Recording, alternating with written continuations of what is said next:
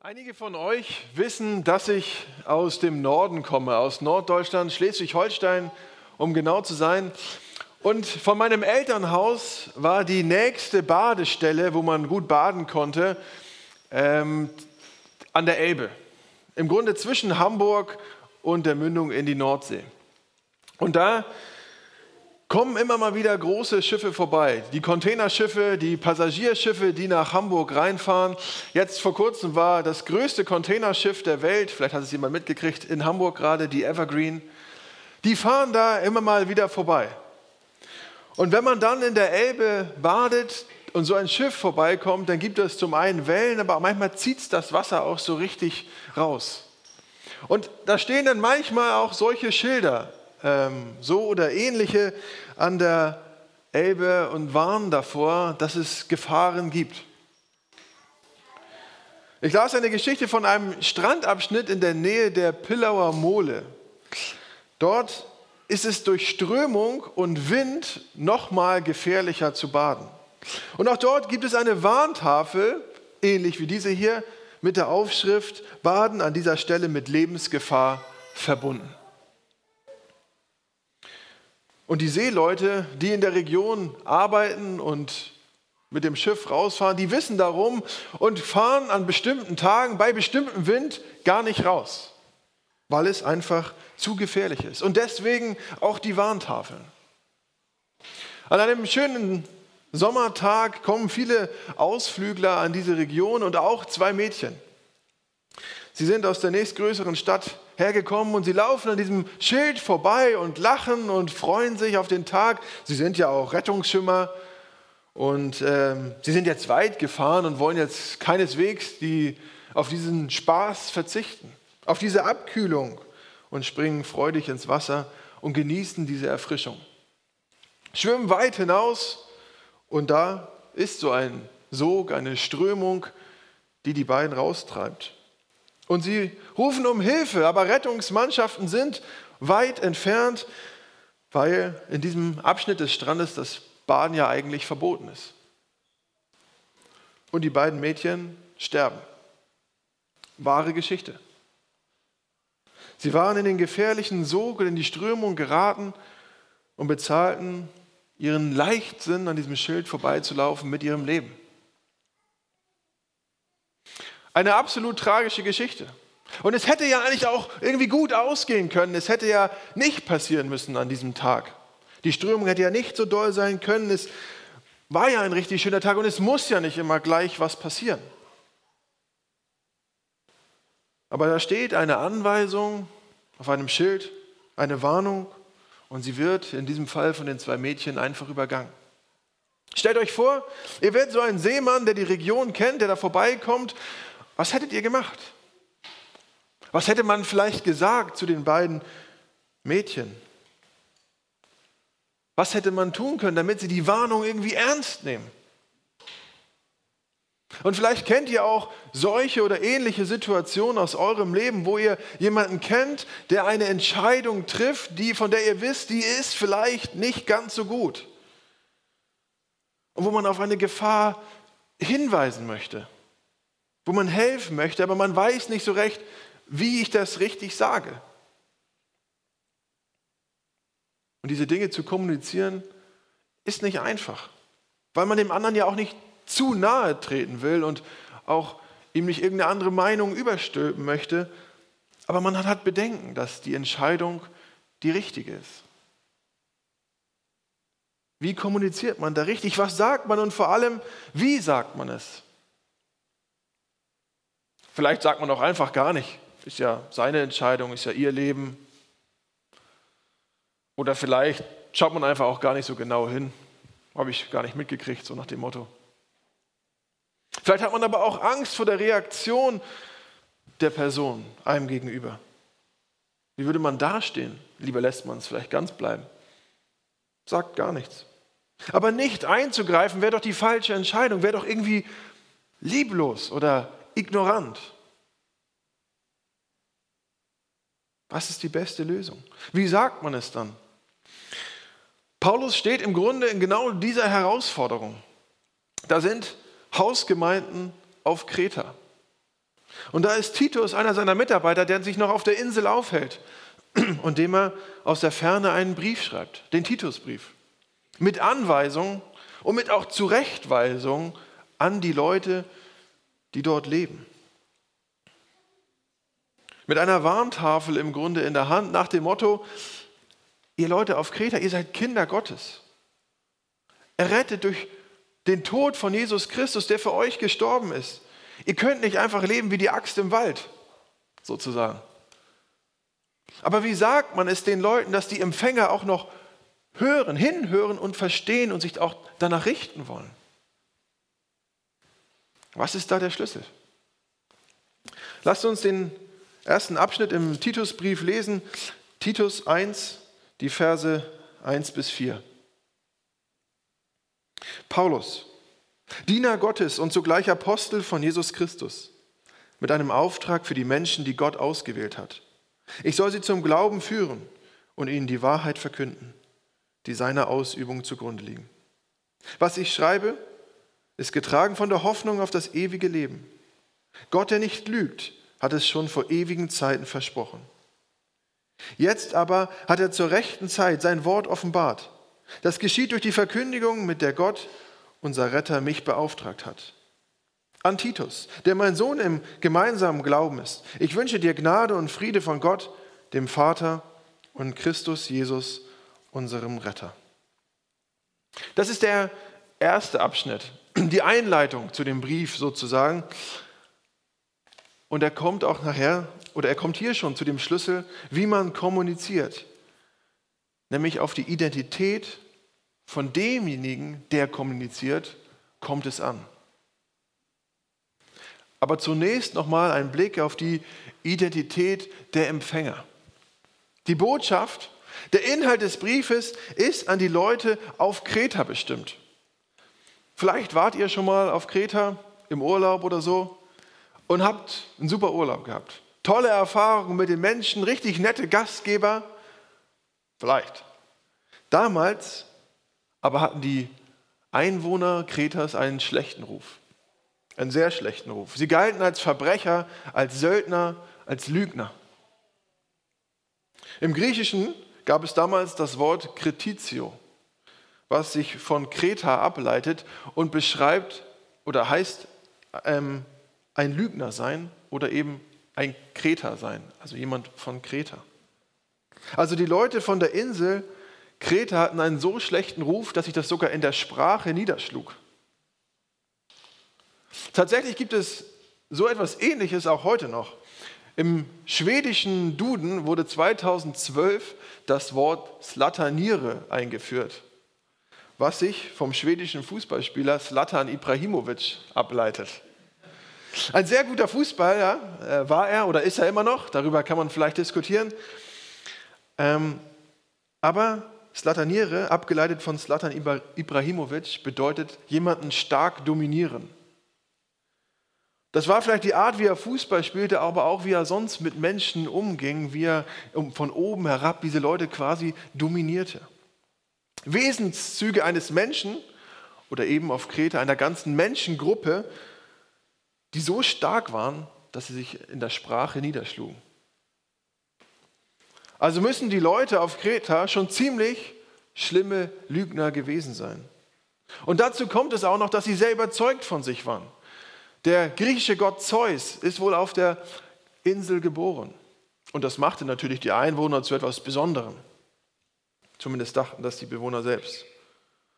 Und dann gibt es auf dieser Insel christliche Hausgemeinden, die sich aber mit diesen Mythen griechischer Kultur vermischen und die Lehre von Jesus da noch ein bisschen reinmischten und die behaupteten Christen zu sein, aber nicht so richtig danach lebten. Die Kultur auf dieser Insel eher ein schwieriger Kontext, könnte man sagen.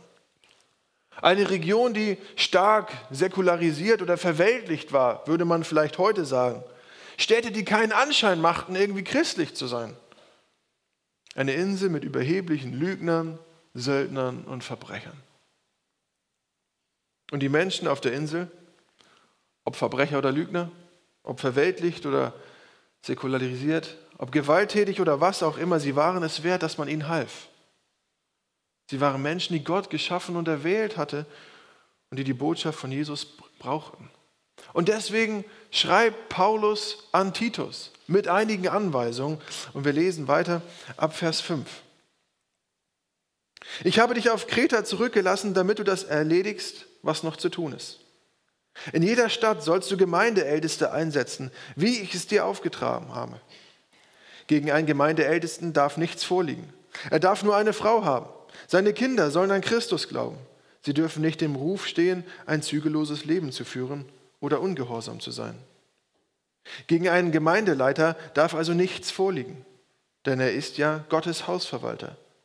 Er darf nicht selbstherrlich oder jähzornig sein, kein Trinker, nicht gewalttätig, nicht darauf aus, nicht darauf aus sein, sich zu bereichern, sondern er soll gastfreundlich sein und das Gute lieben. Er soll besonnen und gerecht sein, das Heilige ehren und sich beherrschen können. Er muss für das Wort eintreten, das zuverlässig ist und der Lehre entspricht. Aufgrund dieser unverfälschten Lehre kann er die Gemeinde ermahnen und die Gegner zur Rechenschaft ziehen. Haben wir heute schon mal so ähnlich gehört. Das sind die ersten Worte in dem Titusbrief und in den nächsten Wochen geht es im Grunde noch strammer weiter mit Zurechtweisung. Und diese Botschaft jetzt, vor allen Dingen diese hier, was wir jetzt gerade gelesen haben, ist für die Menschen auf Kreta bestimmt. Von dem, was wir vorher gehört haben, muss man sagen, solch einen Mann gibt es scheinbar gar nicht auf Kreta. Die Identität der Leute dort war im Grunde das Gegenteil von dem, was wir hier lesen. Wie kommuniziert man das den Leuten dort? Wie sagt man denen sowas, ohne es ihnen um die Ohren zu hauen? Stellt euch vor, Stefan wäre ein Lügner. Seine Lebensführung würde das nicht widerspiegeln. Und das Dumme ist, es ist nicht nur bei Stefan so, sondern im ganzen Wiesental wäre das die Kultur. Wie kommuniziert man das einer Gemeinde in Stein? Wie kommuniziert man das einem Stefan? Die, auf die Identität von demjenigen, der kommuniziert, kommt es an. Die Lösung liegt in der Identität von demjenigen, der es anspricht. Und genau damit beginnt auch Paulus diesen Brief mit seiner Identität. Und so springen wir wieder ganz zum Anfang des Textes. Da heißt es Paulus. Und viele von euch kennen die Geschichte von Paulus. Er hat einige Briefe und Bücher der Bibel geschrieben und er hatte eine harte Vorgeschichte. Er hatte die Christen verfolgt, hatte dann aber eine Begegnung mit Jesus Christus, wo er zum Glauben an ihn kam. Und es war eine krasse Wandlung, die er erlebt hatte. Und wir können davon ausgehen, dass die Christen in den damaligen christlichen Kontext davon gehört hatten. Derjenige, der die Christen verfolgte, war nun zum Nachfolger geworden. Und er hat einen Auftrag. Mit einem Auftrag für die Menschen, die Gott ausgewählt hat. Ich soll sie zum Glauben führen und ihnen die Wahrheit verkünden, die seiner Ausübung zugrunde liegt. Gute Sache, kann man sagen. Aber vor diesem Satz fallen noch zwei entscheidende Worte, nämlich Diener und Apostel. Und ich glaube, hier hinzuschauen und zu schauen, was ist der Diener und was ist der Apostel, ist relativ entscheidend für alles, was danach kommt. Wer den ersten Satz verpasst hat und nicht viel von der Bibel hält, der möchte sich den Rest auch gar nicht mehr anhören. Der hat vielleicht Schwierigkeiten damit, mit allem, was danach kommt. Und so finde ich es entscheidend für Titus, für die Gemeinden in Kreta, für uns, für unseren Einsatz hier in Stein, für deinen Einsatz in der Gemeinde, was hier gemeint ist. Paulus ist Apostel. Apostel beschreibt eine Funktion und heißt direkt übersetzt, er ist Gesandter. Apostel meint aber eben dann nicht, dass er gut theologisch ausgebildet ist und äh, nun die Botschaft weitergeben kann. Nein, Apostel meint, dass er eine Berufung erlebt hat, eine Begegnung mit Jesus Christus hatte. Und in dem Verständnis der damaligen Zeit war Paulus nun nicht nur einfach jemand, der eine Botschaft zu überbringen hatte, der Repräsentant einer Botschaft war, sondern derjenige, der ihn gesandt hatte, nämlich Jesus Christus, war anwesend in dem Boten, im Diener, äh, im, im Apostel, in Paulus selbst. Das wiederum bedeutete, dass das, was Paulus zu verkündigen hatte, Gewicht hatte, wichtig war und er das Recht hatte, mit Autorität aufzutreten. Hier ist ein Bote Gottes unterwegs. Nicht irgendwer, der gerade mal die Bühne sucht und das Rampenlicht, um sich zu profilieren, sondern ein Mann Gottes. Ein Mann, der eine Begegnung mit Jesus persönlich hatte, der eine 180-Grad-Wendung in seinem Leben hingelegt hatte, weil er von Jesus beauftragt ist. Man sollte hören, was er zu sagen hat. Aber würde man so jemandem zuhören, der mit solch einer Autorität daherkommt? Ja, vielleicht, weil es interessant ist, was er zu sagen hat. Aber ich weiß nicht, ob das reichen würde. Denn auch auf die Art der Kommunikation kommt es an. Und so ist der Begriff vorher Diener Gottes eigentlich noch entscheidender. Paulus ist Diener Jesu Christi. Diener kann auch mit Knecht, so schreibt Luther das, oder mit Sklave übersetzt werden. Und es klingt ja nicht sonderlich reizvoll. In der Jugendsprache äh, spricht man auch oder sagt man manchmal du Knecht, was eher ähm, herablassend und äh, negativ besetzt ist. Man beschreibt im Grunde jemanden, der weniger wert ist und der sich unterordnen muss. Vielleicht auch eher eine Beschimpfung. Aber wenn wir den Begriff im Kontext der, der Bibel anschauen, dann bekommen wir eine ganz andere Perspektive. Zum Beispiel hatten Könige im Alten Testament hohe Beamte unter sich, die als Knechte dargestellt worden sind. Und dadurch war aber ihr Ansehen nicht geschadet und es war auch nicht, sie war nicht in der Hierarchie dann irgendwo noch weiter unten angesiedelt durch diese Formulierung. Nein, sondern sie mussten sich einfach unter dem König einsortieren und haben ihm gedient. Und auch auf geistlicher Ebene finden wir das in der Bibel immer wieder, dass die, die Großen der Bibel als Knechte beschrieben werden. Zum Beispiel Mose, ein Knecht Gottes. Abraham, Hiob, David. Man kann sagen, das ist keine Herabstufung, sondern vielmehr ein Dazugehören zum Herrn und ein Geborgensein bei ihm. Und werfen wir einen Blick auf Jesus, dann finden wir im Alten Testament in Jesaja 52 die Vorhersage, dass Jesus der Knecht Gottes ist.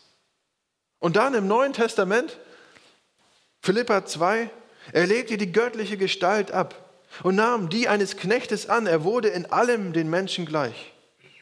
In jeder Hinsicht war er wie ein Mensch. Er erniedrigte sich selbst, war gehorsam bis in den Tod, ja bis in den Tod am Kreuz. Jesus war Knecht Gottes. Der, der, der auf die Erde kam, seine Position und Stellung im Himmel verließ und verzichtete auf alle Vorteile, damit er Gott und den Menschen dienen konnte. Und dann betet er im Garten Gethsemane, lass das an mir vorübergehen. Verschon mich. Bitte. Aber nicht mein Wille, sondern deiner soll geschehen. Und er starb am Kreuz, stellvertretend für die Sünden der Menschen, für deine und meine. Es gab keine Alternative für Gott und so stellt sich Jesus bedingungslos in die Nachfolge Gottes als sein Knecht zur Verfügung. Und neben all den Großen der Bibel und Jesus selbst nun auch Paulus, Diener Knecht Gottes. Und er sagt, hier bin ich, Diener und Apostel für Gott und für die Menschen. Egal, was es kosten mag. Egal, ob es weh tut. Egal, ob mein Ansehen darunter leidet. Egal, ob sie mich gefangen nehmen. Egal, ob ich auf Ablehnung stoße. Egal, was auch passieren wird, Herr, hier bin ich, gebrauche mich, ich gehe. Paulus ist Diener und nicht der Chef, der um die Ecke kommt, sondern Diener. Und so ist auch sein Verhältnis zu der Gemeinde auf Kreta. Er will ihnen dienen. Er will ihnen helfen. Und die Leute auf Kreta, die werden auch diesen Brief gelesen haben, so wie Titus. Und er wird sagen können, schaut her, Paulus, der Apostel und Diener Gottes, schreibt uns dies und beauftragt uns damit. Lasst uns diesem guten Rat folgen, denn es führt zum Glauben, zur Wahrheit und zur Hoffnung. Paulus hat die Autorität eines Apostels, aber er ist selbst erwählter Sünder und darf Gottes Diener sein. Wenn wir vergessen, wer wir vor Gott sind, dann bekommen wir auch Schwierigkeiten damit, wer wir vor den Menschen sind.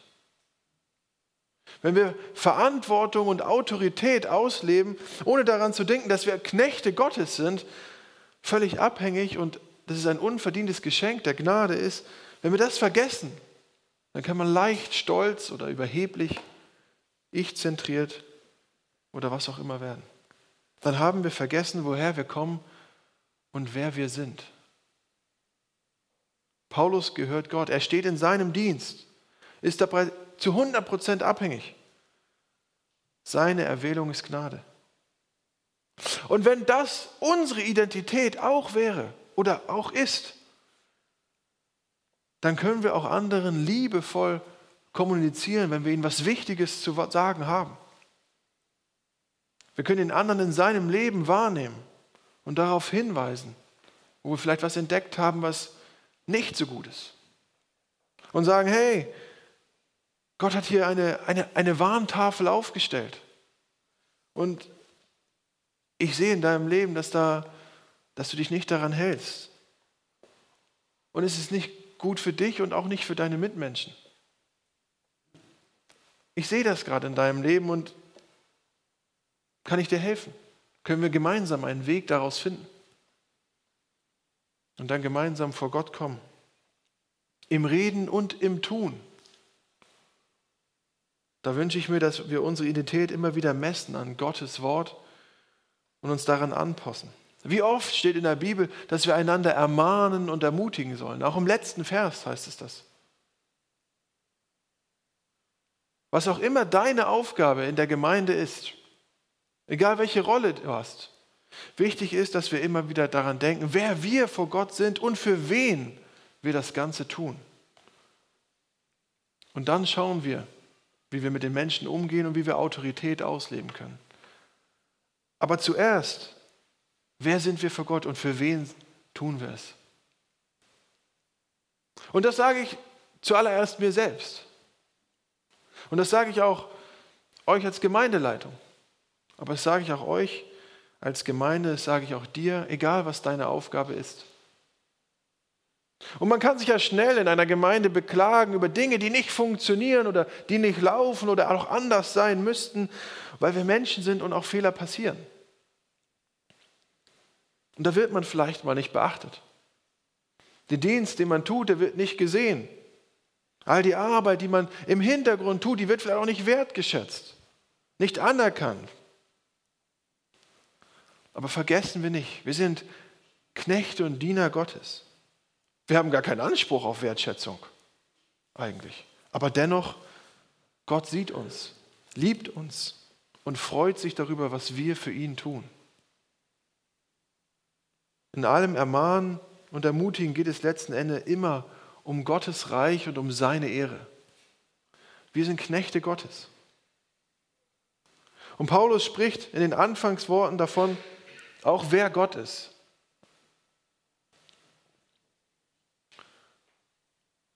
Unten, was ich schreibe, ist getragen von der Hoffnung auf das ewige Leben. Gott, der nicht lügt, hat es schon vor ewigen Zeiten versprochen.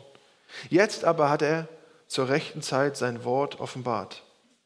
Er ist der, er spannt so einen ganzen Bogen nochmal über die Bibel. Er ist es, der von Anfang an schon die Dinge versprochen hat, der uns die Hoffnung gegeben hat auf das ewige Leben